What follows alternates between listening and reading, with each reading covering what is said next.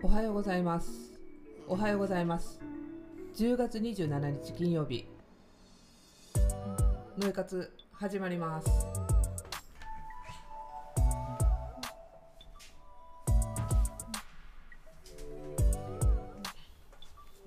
おはようございます。昨日ね、あの突然夜11時半ぐらいにね、あのライブ配信したんですけど、毎日毎日、あのいろんなエピソードをアップしてるんです。えっ、と、プロジェクトホープエール、あのぜひね、フォローしてください。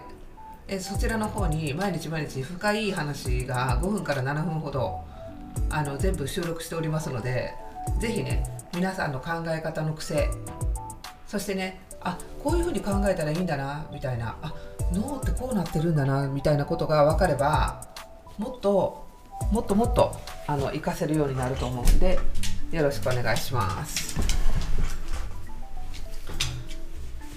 いやどうですか？私あの本当に今月の1日に白山姫神社に行ってそれからものすごく変わってるわけですよ。まず体質が変わりました。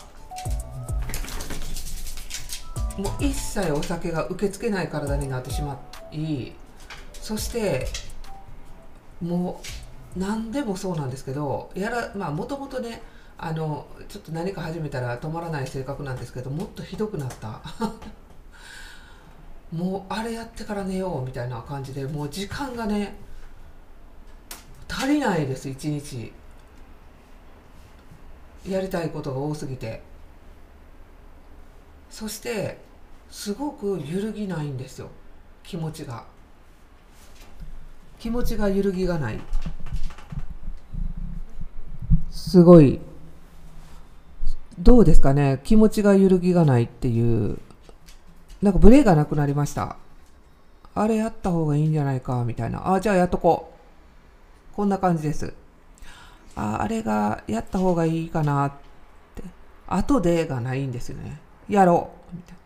で突然それが起こってくるんですよ。これねちょっと皆さんねあのぜひね取り入れてもらいたいことがあるんです。目標を設定するとするじゃないですか。何でもいいです。神社に行っておおお祈りしてこうなりますようにみたいな。ね皆さん願い事した後どうしてます？願い事した後ほっといてません？願い事した後例えばなんですけど神様もそうだしまあ本当はね自分が神様なんですけど自分っていうねまた違う次元の自分にアクセスするわけですよ。願いっていうことをこうなんていうのか意識体としてつながるっていう。であこあの例えばなんですけど、まあ、自分が神様やとするじゃないですか。で、えーとここの地球にいる自分とあの宇宙にいる自分がつながってるわけですよね。言ってみたらこうハイヤーセルフみたいな。これ全部自分なんで。で地球からいる自分が SOS 出すんですよ。ああもっとこうなってほしい。ああなってほしい。って思った時に宇宙からいる自分がねこうやって見るんですよ。あそうなりたいのか。よし。じゃあ助けることはできないですけどヒントを与えることはできるんですよ。あの、占いもそうです。皆さん。ちょっと本当にこれだけは気をつけてほしいんです。いい占い師はアドバイスするんです。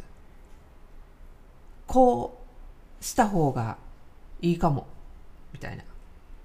それであなたの人生に介入しないです。こうしなさいとか、ああしなさいっていうのは違う。それはやってはいけないことなんです。人をアドバイスすることはしてもこの何て言うんですかねおせっかいしたらダメ。宇宙も多分こう全部が神様もみんなそのルールを守っててヒントを出してくれるわけですよ。こう目の前に。それが直感という形で来るんですよ。サインとして。例えば大きなトラックに書いてあることとかね。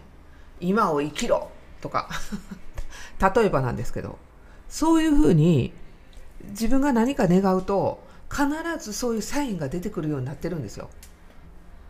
あの無性に何かが食べたくなったりとかその人のことすごくなんか急に思い出したりとかしてそうやって願いを叶えさせようとしてあらゆるサインが我々に起こり始めるのにね願いばっかりフォーカスしてるからそのサインに気づかないわけですよ。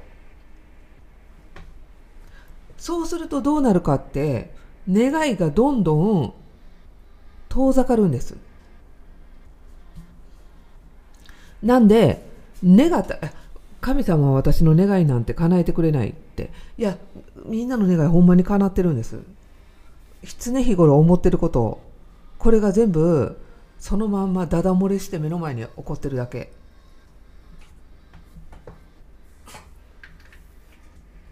まあ、先日もねあの本当こうよこしまな気持ちが出てきたおかげで横島でしか帰ってこなかったっていうね話したじゃないですか。本当にねあの人に対してねこう何か私の話ですよこれ。人に対してねこう何かするとするじゃないですか。プレゼントとか。なんかあのご馳走したりとか。その時ってねあご馳走したいなと思うからご馳走するんですよね。こうお祝いしたいなと思うからお祝いしたりとかした。けどけれどもねこ裏返したらあそんでふっと思ったんですよ。私はでそれで思い出したんですよね。話した時に。あのあの時こういうご飯屋さん行ったよね。とかでそのご飯屋がめちゃくちゃ高かったんですよ。ほんでああんだけ高かったなーなんて話して笑って話してたんですけどふってその時思ったんですよ。私はこれだけ彼女にやってきたけど私彼女から何かもらったことあんのかなって思ったんですよ。いや思ってはいけないって思ってるけど思ったんですよね。その瞬間からですよ。すごくこうあのやってやったってるやってやったってるっていうのが会話の中でこう裏返しに出ちゃってあ自分がねこうやってやったことをふっと思って彼女に返してもらったことあったんやろかっていうのは何かの見返りを求めてやってるってことじゃないですか。そう思ったら本当にうまくいかなくなっちゃってもうその仕事頼めなくなったんですよね。多分向こうも同じように思ってたんですよ。だから多分私の周波数がそこで彼女と同期したんでしょうね。がダダ漏れですよ全ては。全ては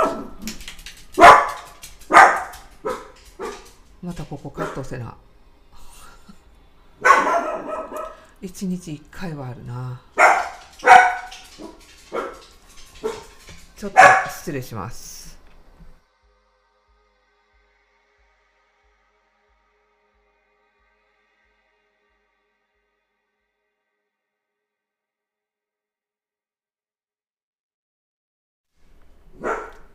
ちょうど幼稚園児が通園時間で下でママママ言ってるんですよ。それを聞いたラファエルがワン ワンコワンコ吠えてるんですけど。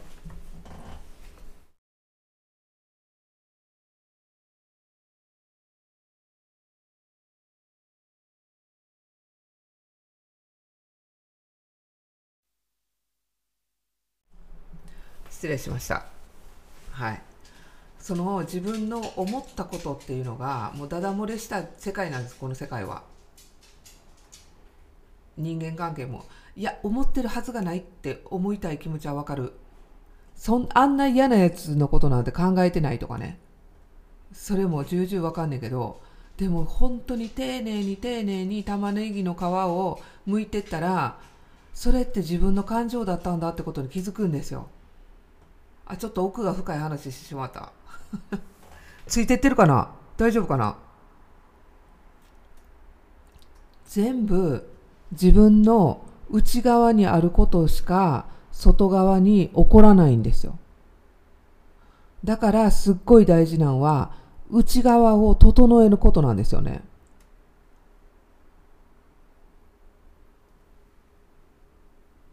言ってる意味わかる？もう自分の内側が全部ダダ漏れしてあの人嫌な人だわって思ってる内側はその嫌な人をもっともっと作るわけですよ。だから自分の内側を整えない限り現れ続けるんですよね。この世界は。あの脳とあの体の関係とかってねいろいろお話しさせてもらってるんですけど脳って何かって脳って受信機です。全部の。湧いてくることもふ湧いてくることを考えること全部ねやそれを焼き付けたりそれをアウトプットしたらコンピューターのハードディスク。右脳が Wi-Fi みたいな。だから、こう、悪いこととか何とかって考えると、どんどんどんどんそれが刷り込まれて、ハードディスク内で、あのハードディスクってね、あのコンピューターっていいか悪いかって判断しないじゃないですか。それをね、ちょっと昨日の、あの、ホープエールの方で話してるんでね、ぜひプロジェクトホープエールフォローしてください。あの、フォローしてもらったら、あの、そこに、えっ、ー、と、ポッドキャストがついてます。5分から7分ぐらいの短いやつ。それに全部ね、今お話ししてるんで、脳の関係とかね。ほんで、それを受信して考えるじゃないですか。考えるっていうか、こう焼き付けて、それを視覚化して出していくんですよ、脳が。だから現実を作ってる映写機みたいな役割するんですよね目を通して。なんで本当に気をつけないといけないんですよ。自分が考えることを思ってることを毎回言ってることどうです？毎回何を考えてます？うわこれできへんなって思ってたら本当にできないように向いちゃうんですよ。私って綺麗なと思ったら綺麗な方に向くんです。失敗しそうと思ったら失敗します。成功しそうと思ったら成功する。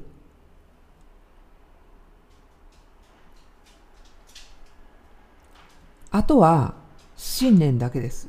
やり続ける。やり倒す。これ本当に。アスリートだって昨日今日で天才って言われてくるくる回れるわけじゃなくてみんな練習練習練習練習練習練習練習練習練習して上手くなるんです。で我々も体験体験体験体験体験体験体験していって上手くなるんです。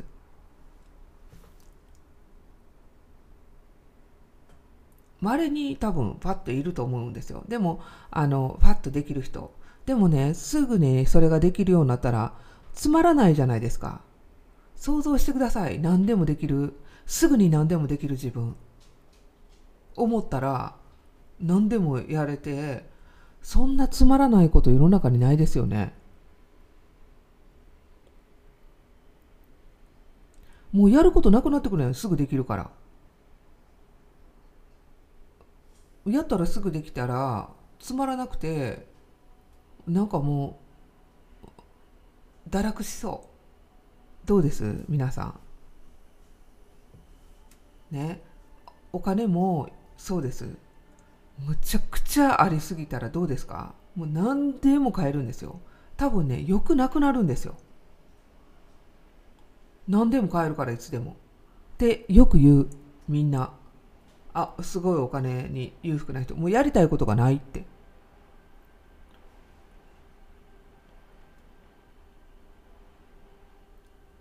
もうだって何でもお金で買えって全然つまらないってよく言うんですよ。白鳥監督が、えーと、統計取って言ってました。年収万700から800万ぐらいの人が一番幸せを感じるらしいんですそのちょっと努力したら1000万届くかなでもすごい貧乏でもないちょっと努力してちょっとやっぱり何かがずっと欲しいなっていう欲するっていう気持ちが湧いてくるっていうのがこの年収700から800万の人らしいです。1000万超えてしまうと何かがガツガツしたりとかあのすごくこう豊かさをあんま感じないらしいんですよもっともっと。こう不思議ですよねって言ってたこれあのアンケート取ってんで。人間って少し満たされてないぐらいの方が頑張れるわけですよ。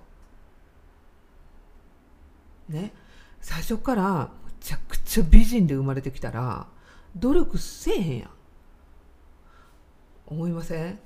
あの私の友達であの小学校の時からもう可愛くてでも顔がめちゃくちゃ可愛いってわけじゃないんですいや顔は可愛いけどそのなんか美少女広瀬すずとかそんなんじゃないんですよ。なんか知らないんですけど美人でなんか知らんけどむっちゃくちゃ可愛いんですよ。愛嬌があって。性格ももう顔から出てにじみ出てるんですよ可愛さが。でちょっと悪かったんでその彼女はね秋って言うんですけど。あ中学校の時に一緒やったんかな？ああそうそうそう。もう小学校がむちゃくちゃ可愛くて秋は。高校のあ中学校になってもうモテてモテて。で私に言うんですよ。あの大村明って言うんですけど私は岡本で大村岡本なんで後ろ前で並んだんですよね。それですごい仲良くなって。明が一言言ったんですよ。もう可愛い可愛いって言われて飽きた。可愛い可愛いって言われて飽きたって言うんですよ。嘘言ったらいやもうなんか何とも思ってないねんって可愛いって言われることに対してなんかまた？って感じ。あ可愛い子ってそういうふうに思うんだなって。だから私えっちゃんって言われてたんですけどえっちゃんみたいに面白いって言われたいって。あのちっちゃい時から面白いって言われてたんですけど。言われたいって言ってました。私はあんたみたいに可愛いって言われたいわ。っつって。やっぱりねないものを求めるわけですよ。ね？やっぱりその可愛くなかったら可愛くしようと思って努力するじゃないですか。だから綺麗になるんですよ。でもねずっと可愛いって言われてる子は努力しないです。本当に。もっとちゃんとしやって言ってるぐらいやけどもちゃんとできないんですよ。だってちゃんちゃんとする意味が分かんないから。だってこれでいいってみんなに言われてるから。そうなったらどうなります？今のあなたのままでいいなんて。ずっと言われ続けたら。ねえ。とんでもない風になっちゃいますよね。やっぱり少しぐらいの努力が必要じゃないですか。あの私ねよく海外のサイト見てるんですけどあのたこれ皆さんも見たことないかなインスタで、えーと、だ奥さんからもらった「一番怖いギフト」っていうタイトルであったんですけどその最近妻が太り始めたと。ブクブクブクブク結婚してから。だから誕生日に奥さんの一番のお気に入りのワンピースを買うことにしたけどワンサイズ下のワンピースを買ってったんですよわざとそれでプレゼントしたら奥さんからの復讐が すごかったんですよね。あのキッチンにいたらキッチンテーブルの上に、えーと、その旦那さんへって書いて旦那さんのあ旦那さんのあからさまに違うサイズのコンドームが置いてあったらしいんですよ。あであだ旦那さんはこうやってね書いたんですって奥さんに。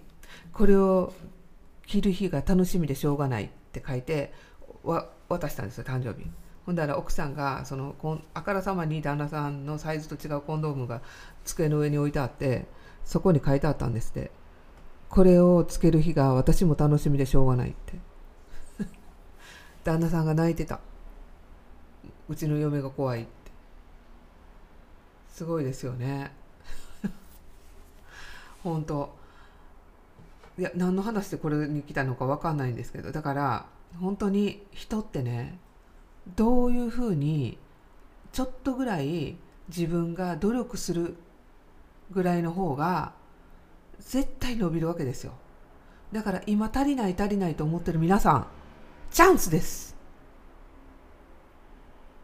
良くなるための足らないんですよ。ない足らないんじゃなくて。全部は良くなるための足れないから今からなんぼでも足れるようにできます。じゃあ書き書き出してくださいよ。何が豊かになったらもっと豊かになるか。ね。足りないから幸せじゃないって思ってるんやったら足りたら幸せかっていうことを考えてほしいんです。それね私どんどん変えていくんですよ。じゃあどうなったら幸せかどうなったら幸せかって書くんですよね。ほんなら行き着く先に来るんですよ。答えが。今満足しろって。今満足しろって。全然関係ないんですけど私のスレッドね。1億人以上って書いてあるんですけど一言しかスレッドしないんですよ。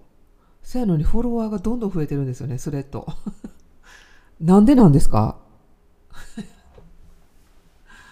本当皆さんねないことばっか考えて脳がねないようなホログラムをねどんどん現実化出すより足りて足りてることばっか考えてね満たされた現実作っていこうぜ。もう最近は本当にあのあとあなんであこのもともと何を話したかったかってあの直感の話でした。何かを願った時に必ずその願いが叶うようなサインを出してきます。それが本当に電柱にパッて電柱見た瞬間に書いてる言葉やったりとかこうやってお茶飲んでる時にたまたま後ろの人が言ってる言葉やったりとかいろんな意味でサインが出ます。それを受け取って行動する人が一番先にそこにたどり着きます。私もこう歩いててあやっぱオンラインサロンのねあのバナーの色をパッて考えた時にあピンクと紫ってきたんですよね。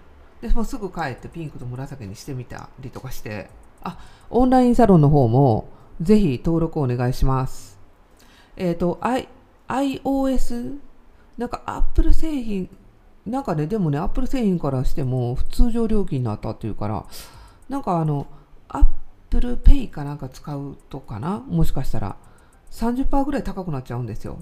なんでパソコンから登録してもらった方があの安いんでよろしく。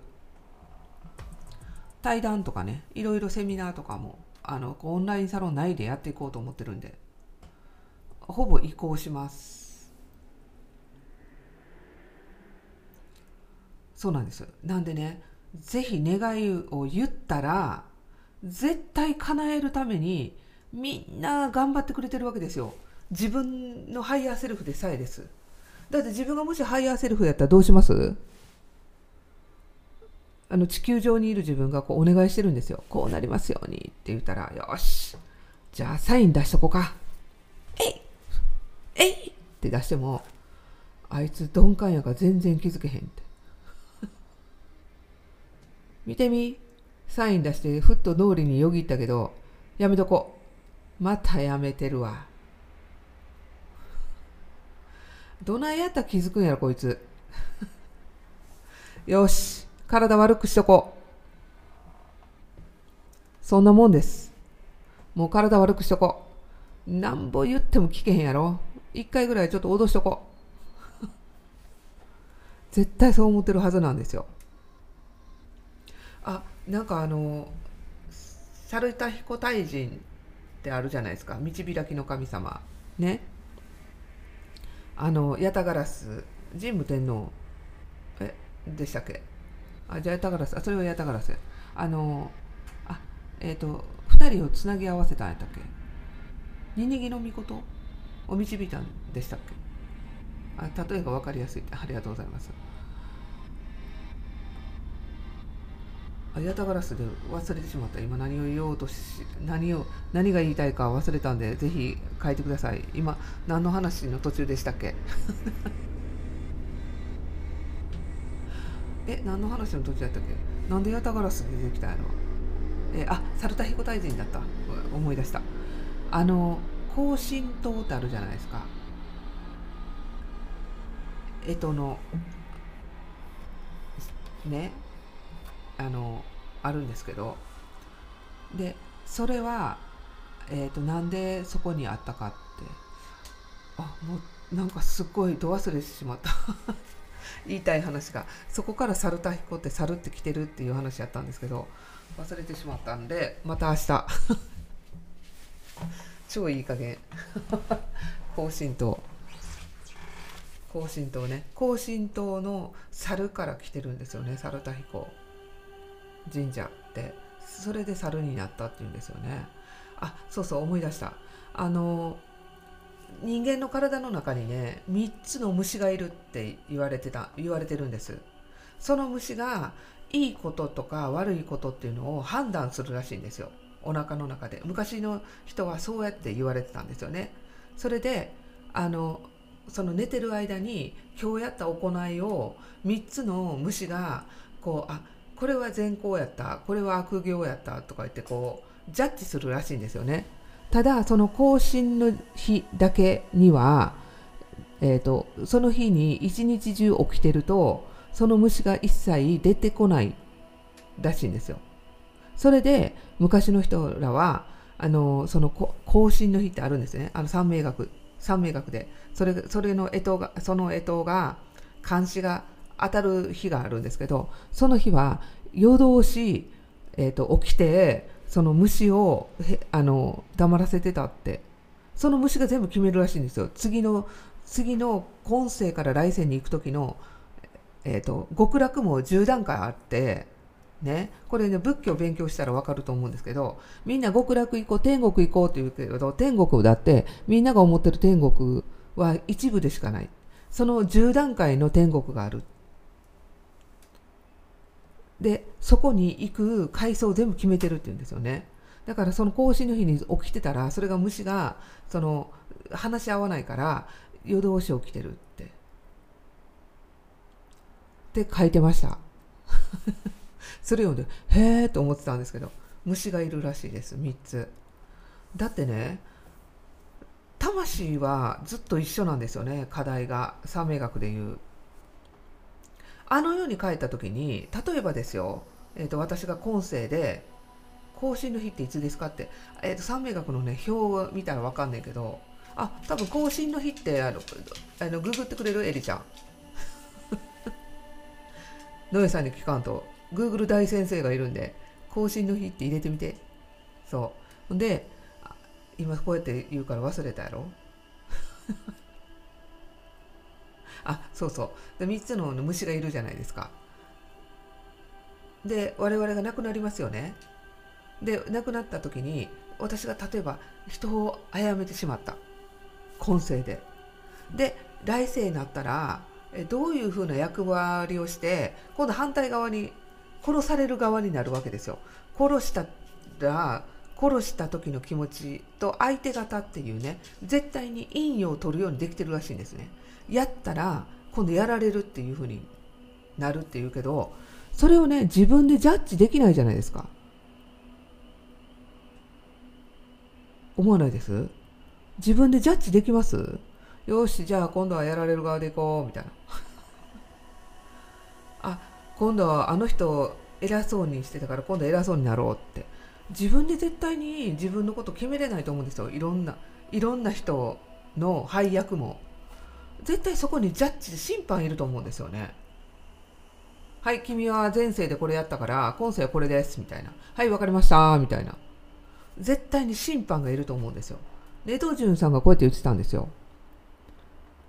一回倒れた時に自分の体がふーっと浮いてこの地球今その倒れてる自分とからバーッと離れて見た時にいろんな人がおったらしいんですよね。その周りに。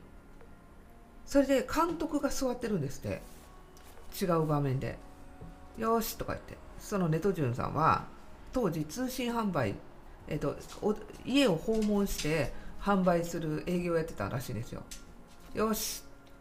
こいつはな今からこのまず見ず知らずって言われてる人の扉をピンポンしてみんな知らない者同士だって言ったらその周りにいるいるその家の中にいる人とか通行人とかいろんな人が笑ったんですって「はははははは」って知らない者同士本当はみんな知ってんのに。テイカーアクションって言った瞬間にパッて起きたらしいんですよ。あこの世界っていうのは全部シナリオが決まってて全部それぞれの配役でやってるんだなってことに気づいたらしいです。面白いですよね。こうやって話してる私今聞いてるあなたこれも全部今日聞くっていう運命でシナリオは決まってるかもしれませんよ。ということで皆さん今日もベラベラノエ活話しましたがいかがだったでしょうかぜひあのポッドキャストに置いときますのでコメントください。それと,、えーと、プロジェクトホープエールの方ぜひ入会してください。あ入会してあのフォローしてください。はい。そしてメンバーはオンラインサロンに移行してください。はい。ということで皆さん、今日も良い一日をお過ごしください。Have a nice day. 良い一日をお過ごしください。良い一日を。